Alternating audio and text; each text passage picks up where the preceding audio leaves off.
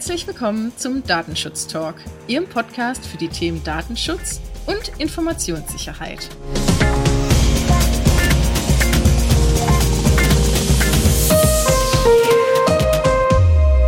Wir begrüßen Sie zu einer weiteren Ausgabe unserer wöchentlichen Datenschutz-News.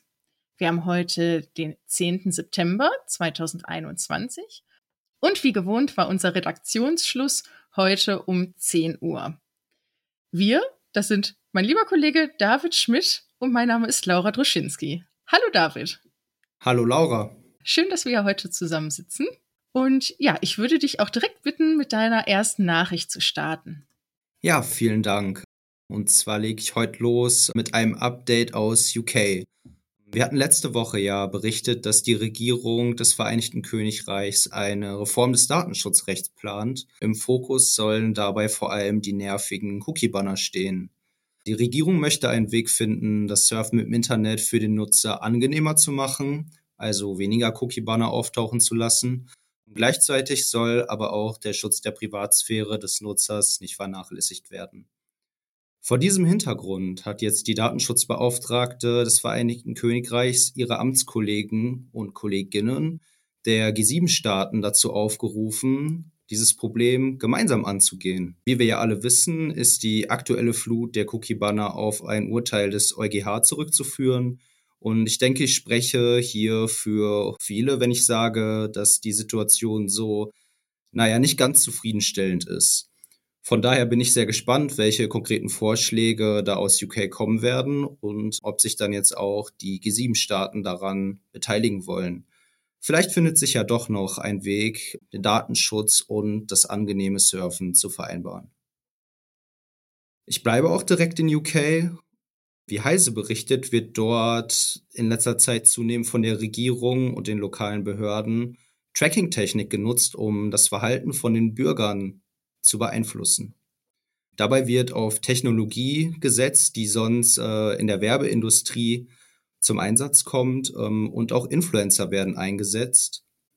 Ziel ist es, Verbrechen zu verhindern, aber auch ähm, ja, andere Beeinflussungen im Verhalten hervorzurufen, zum Beispiel auf gehörigen Brandschutz und die eigene Gesundheit zu achten. Zum Beispiel wurden in einer Kampagne Menschen, die Kerzen gekauft haben, im Anschluss mit Werbung darauf hingewiesen, für den notwendigen Brandschutz zu sorgen. Das Ganze wird aber natürlich auch kritisiert. Ähm, es heißt zum Beispiel, dass derartige politische Maßnahmen transparenter gemacht werden müssen und dass diese, bevor sie massentauglich werden, denn es handelt sich hier erstmal nur um Feldversuche, noch einer intensiven juristischen und auch ethischen Prüfung unterzogen werden müssen. Ja, dass dazu mal Influencer hinzugenommen werden, hätte ich auch niemals gedacht. Ja, ist interessant, für was die alles gut sein können, oder? Auf jeden Fall. Aber achten die darauf, dass dir zu Hause nicht die Bude abfackelt. ja, meine erste Nachricht heute ist eine Nachricht des Bundesdatenschutzbeauftragten Ulrich Kälber denn er hat vier große gesetzliche Krankenkassen angeschrieben und dazu aufgerufen, bei der neuen elektronischen Patientenakte zusätzliche Datenschutzfunktionen einzuführen. Er sieht nämlich bei den aktuellen Versionen einen Verstoß gegen die Datenschutzgrundverordnung und ja, vielleicht warum er sich da einmischt als Hintergrund. Er ist ja als Bundesdatenschutzbeauftragter zuständig für die 63 gesetzlichen Krankenkassen und somit natürlich auch für rund 45 Millionen Versicherte. Den größten Kritikpunkt, den Ulrich Kälber hier sieht, ist, dass den Versicherten das Recht eingeräumt werden muss zukünftig, welche Dokumente er denn welchen Dritten, also Arzt, Therapeuten, zur Kenntnis geben möchte. Aktuell ist nur vorhergesehen, dass es ein Alles- oder Nichts-Prinzip gibt. Das heißt, ja, entweder man veröffentlicht die Daten aus der elektronischen Patientenakte oder eben niemanden. Aber er sagt, dies entspricht halt nicht dem Stand der Technik und er bittet hier darum, dass dies, wie gesagt, geändert wird. Des Weiteren kritisiert er, dass voraussichtlich ab 2022 nur 90 Prozent der Versicherten die Möglichkeit überhaupt haben werden, in diese elektronische Patientenakte einsehen zu können. Denn es muss natürlich ein mobiles Endgerät vorhanden sein, was auch die entsprechenden Anforderungen vorweist. Er sieht hier rund 10 Prozent der Patienten, die eben nicht über diese technischen Mittel verfügen. Zwar wird es wohl die Möglichkeit geben, einen Dritten eine Vollmacht zur Einsichtnahme und Bearbeitung auszustellen. Aber nichtsdestotrotz ist dies natürlich nicht die vollumfängliche Datensouveränität, die man sich doch hier wünschen würde.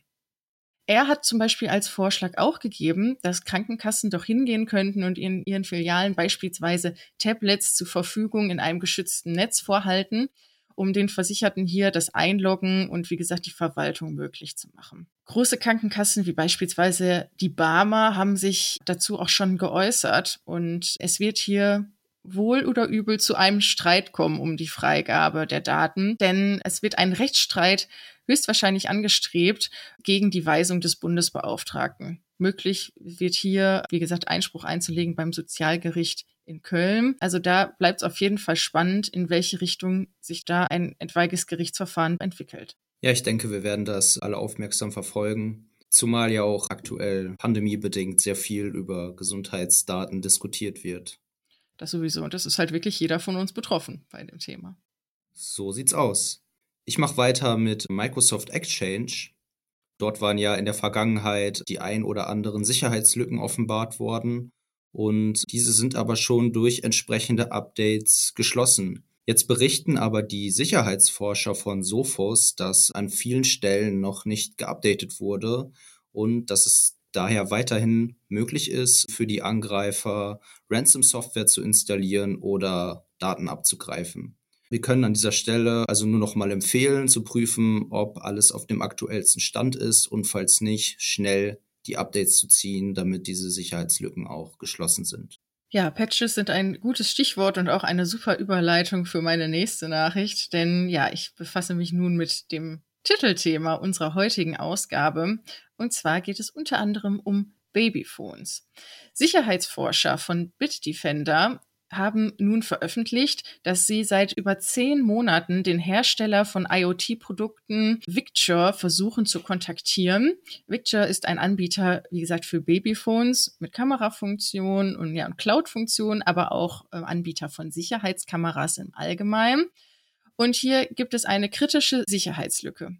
Wie gesagt, die Kontaktaufnahme läuft aktuell leider erfolglos, sodass es für diese Sicherheitslücke kein Sicherheitspatch gibt. Die Lücke betrifft das Babyphone mit der Artikelbezeichnung PC 420, aber auch die Cloud-Plattform IPC 360. Diese sind angreifbar und können Hackern die Möglichkeit geben, volle Kontrolle über die Geräte zu bekommen und auch ja Zugriff auf Videos zu erhalten.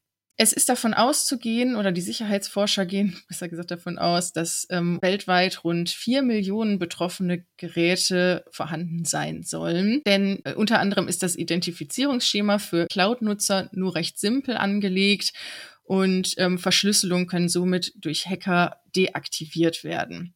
Ebenso sind wohl auch lokale Attacken im Netzwerk sehr simpel, denn es werden Standard-Login-Daten verwendet und ja, Angreifer haben somit auch die Möglichkeit, oder beziehungsweise müssen wenig Aufwand auch betreiben, um hier auf Live-Video-Streams zuzugreifen. Also hier ähm, finde ich eine sehr kritische Angelegenheit. Wer möchte das schon, dass man nicht selber sein eigenes Kind beobachtet, sondern ein Dritter unbemerktes weiter tut. Aber es ist ja leider nicht der erste Fall im Rahmen ja, dieser Produkte. Ja, wirklich ein ernstes Thema. Allerspätestens im Kinderzimmer sollte das Ganze dann aufhören. Allerspätestens, genau. Aller, allerspätestens.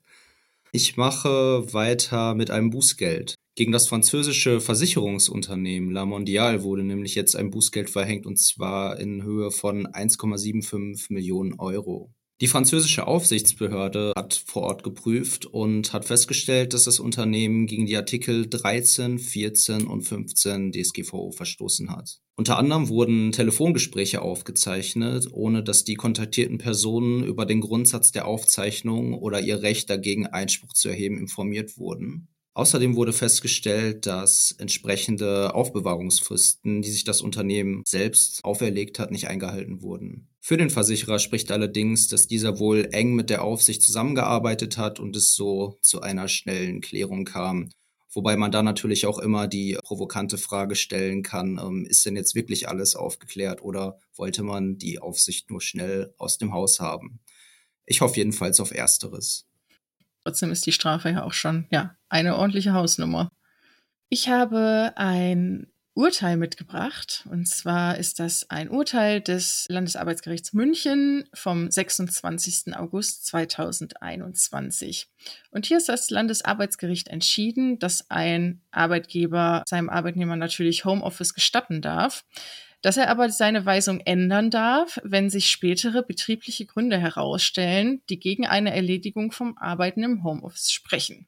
Wir kommen gleich noch dazu. Es hat auch Datenschutzbezug, aber vielleicht nochmal, um auf die Begründung des Gerichts halt auch nochmal einzugehen. Es ist so, dass, ähm, wie gesagt, einem Arbeitnehmer im Dezember 2020 im Rahmen der beginnenden Pandemie gestattet wurde, im Homeoffice zu arbeiten. Ich muss mich gerade korrigieren. Im Dezember 2020 war ja gar nicht die beginnende Pandemie, das war ja schon viel früher. Wahnsinn, wie lang das Thema schon geht.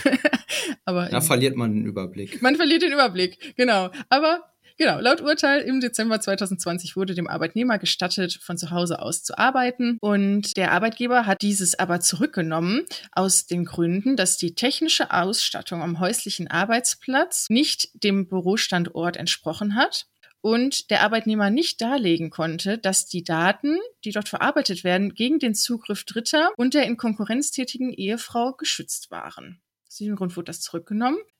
Wie gesagt, das Gericht ähm, hat hier auch begründet, dass es im vorliegenden Fall keine Erfordernis einer Homeoffice-Möglichkeit durch die ähm, Corona-Schutzverordnung gab. Ebenso sehen sie auch die Weisung als rechtmäßig an auf Grundlage des Paragraphen 106 Satz 1 der Gewerbeordnung.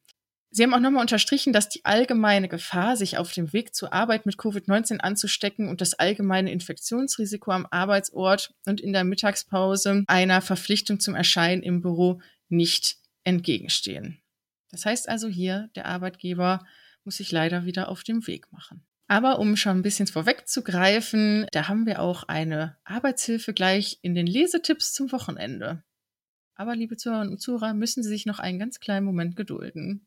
Ich habe auch sonst noch ein Update zum Thema Apple mitgebracht. Und zwar haben wir ja bereits in der 32. Kalenderwoche über eine neue Funktion ähm, berichtet, die Apple bei iPadOS 15 und iOS 15 einführen möchte. Nämlich hier ging es ja darum, ähm, dass die Fotobibliotheken von iPad- und iPhone-Nutzer auf kinderpornografisches Material untersucht werden können und der Inhalt gegebenenfalls an die zuständige Behörde weitergeleitet wird. Wie wir ja bereits berichtet haben, wurden da ja einige Datenschutzkritiker auf den Plan gerufen. Und jetzt hat Apple in der vergangenen Woche auch nochmal bestätigt, dass sie die geplante Kinderschutzfunktion durch die massive Kritik erstmal, ja, zwar nicht direkt zurückstellen, aber man sich doch in den kommenden Monaten erst nochmal Input einholen möchte, um auch Verbesserung vornehmen zu können und deshalb die Umsetzung mehr Zeit in Anspruch nehmen wird, sodass auch hier ja, das Update auf jeden Fall noch auf sich warten lässt. Das ist ja auf jeden Fall schon mal aus datenschutzrechtlicher Sicht positiv zu sehen, dass hier nochmal darüber nachgedacht wird, was denn hier noch weiter optimiert werden kann. Des Weiteren habe ich noch eine weitere Aktualisierung von Apple mitgebracht. Und zwar geht es darum, dass jetzt ab sofort ein Opt-in-Dialog für personalisierte Werbung durch Apple getestet wird. Es soll zukünftig so sein, dass beim Öffnen des App Stores, also beim erstmaligen Öffnen, eine Nachfrage erscheint, ob denn der Nutzer personalisierte Werbung in Apple Apps aktivieren oder deaktivieren möchte. Hierzu werden IDs lokal auf dem Gerät erstellt, aber wohl angeblich nicht mit der Apple ID verknüpft. Und ja, dadurch bestätigt Apple, dass ein Tracking der Nutzer dafür nicht vorgenommen wird, ebenso wie auch nicht die Weitergabe persönlicher Daten an Dritte erfolgen wird. Man könnte jetzt ganz stark davon ausgehen, dass es sich hier auch so ein bisschen um ähm, ja, Schadensbegrenzung handelt. Denn im Frühjahr hat ja Apple ähm, für seinen eigenen App Store und Drittanbieter dort diese Tracking-Transparenz-Initiative eingeführt. Wir haben ja damals auch berichtet. Und Dritt-Apps müssen auch seitdem bei Werbetracking erst um Erlaubnis des Nutzers bitten. Hier wurden mehrere Verbraucherrechtsorganisationen auch auf den Plan gerufen, weil hier auch vorgeworfen wurde, dass Apple hier mit zweierlei Maß misst, dass sie natürlich selber ja es nicht so genau genau nehmen, denn ähm, zum damaligen Zeitpunkt so, dass in den Einstellungen eines Apple-Geräts damals der Schalter für personalisierte Werbung standardmäßig immer auf aktiv stand. Und deshalb gehe ich persönlich jetzt mal davon aus, und ich glaube, der ein oder andere wird sich sicherlich da anschließen, ist die neue Tätigkeit, also das neue Update zu den App Stores, wahrscheinlich eine Reaktion darauf. Aber ist ja nochmal ganz schön, dass sie auch da weiterhin ihre Nutzer transparent informieren möchten. Ja, ich glaube, man kann dem Unternehmen nicht vorwerfen, dass er sich nicht mit dem Datenschutz auseinandersetzen würde. Nur die Motive sind manchmal etwas fraglich. Genau. Ja, ich würde dann schon zu den äh, Lesetipps übergehen und ähm, in Dänemark anfangen. Die dänische Datenschutzaufsicht hat nämlich ein neues Muster für Vereinbarungen zur gemeinsamen Verantwortlichkeit veröffentlicht. Das Ganze auf Englisch. Und daher äh, muss hier nicht Dänisch gelernt werden. Kann man nur empfehlen, das sich einmal anzuschauen.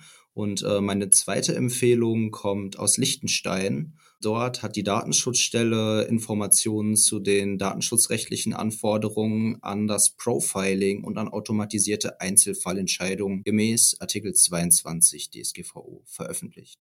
Sehr schön. Werde ich auch mal einen Blick reinwerfen. Ja, und wie gerade ja schon gespoilert in einer vorangegangenen Nachricht, habe ich noch vom Landesbeauftragten für Datenschutz in Sachsen ein Infopaket mitgebracht für die Arbeit im Homeoffice. Der ein oder andere Herausgeber ist ja auch in Vergangenheit schon hier tätig geworden. Beispielsweise auch der BFDI hat hier Handlungsempfehlungen ausgestellt. Wie gesagt, die neue Handlungsempfehlung kommt aus Sachsen. Und ähm, die möchten natürlich nochmal betonen, wie wichtig es doch ist, auch bei der Einrichtung eines Homeoffice-Arbeitsplatzes mit wohlüberlegten und gut geplanten Maßnahmen dieses Vorhaben anzugehen. Dieses umfangreiche Infopaket beläuft sich auf 16 Seiten mit Hinweisen zu dem Thema breit gefächert aufgestellt, beispielsweise wie man mit Dokumenten am besten umgeht, wie man die Nutzung dienstlicher Hardware korrekt sicherstellt, aber auch wie es mit der Nutzung privater Endgeräte aussieht oder auch im allgemeinen mobilen Arbeiten und der Nutzung von Cloud-Diensten. Abgerundet wird das Angebot durch eine Checkliste zu dem Thema, wo sich nicht nur Betriebe, auch Behörden einmal durchgehen können, ob sie denn die wichtigsten Punkte berücksichtigt haben packen wir selbstverständlich auch, wie auch gerade deine Lesetipps, David, in die Show Notes. Sehr gut. Dann würde ich schon zum Ende kommen und noch einen Veranstaltungstipp mitbringen. Und zwar der Württembergischen Landesbibliothek. Ähm, die startet am 22.09. eine Vortragsreihe, in der es um das Verständnis von Privatheit und Digitalisierung gehen soll vor diesem Hintergrund aber um ganz verschiedene Themen ähm, wie Ethik, Medizin, Jura, Gesellschafts- und Kommunikationswissenschaft. Und für unsere Hörerinnen und Hörer möchten wir an dieser Stelle ganz besonders den Vortrag von Stefan Brink, dem Landesbeauftragten für den Datenschutz und die Informationsfreiheit Baden-Württemberg, empfehlen. Sehr fleißig der Mann, finde ich, kommt auf jeden Fall oft in unseren äh, Veranstaltungstipps vor. Ja, jedenfalls hält er einen Vortrag mit dem plakativen Titel Razzia in der Studentenbude vom Verlernen der Privatsphäre und zwar am Dienstag, dem 16.11., ist also noch etwas hin, ab 18 Uhr. Also brauche ich denke mal, das packen wir mit hier rein in die Show Notes, damit sich unsere Zuhörerinnen und Zuhörer auch darüber informieren können. Wie du schon richtig sagst, ich bin ja auch äh, immer sehr begeistert, was da Baden-Württemberg im Datenschutz doch so alles so tut. Sehr schön. Also von meiner Seite wäre es das. David, wie sieht es bei dir aus? Da schließe ich mich an. Super. Ja, vielleicht nochmal das Thema ähm, Veranstaltung aufzugreifen. Auch noch eine liebgemeinte Empfehlung zum Schluss. Wir möchten natürlich auch immer wieder auf unsere hauseigenen Veranstaltungen hinweisen, insbesondere die der Migosens Akademie. Schauen Sie hier auch gerne rein über unsere Homepage, welche Veranstaltungen da bis zum Jahreswechsel anstehen. Ein paar sind es auf jeden Fall noch und freie Plätze sind hier auch mehr oder weniger noch verfügbar. Also ein Blick lohnt sich da rein auch immer. Ja, David, dann an dieser Stelle vielen herzlichen Dank für deine ja, digitale Begleitung heute. Ich danke dir, Laura. Dann natürlich auch wieder ein lieber Dank an unsere Kolleginnen und Kollegen, die uns die Themen immer so wunderbar vorbereiten. Aber natürlich, ähm, last but not least, an Sie, liebe Zuhörerinnen und Zuhörer, schön, dass Sie sich wieder für uns Zeit genommen haben. Wir freuen uns schon auf die nächste Folge, wünschen Ihnen bis dahin eine gute Zeit, bleiben Sie gesund und bis dann.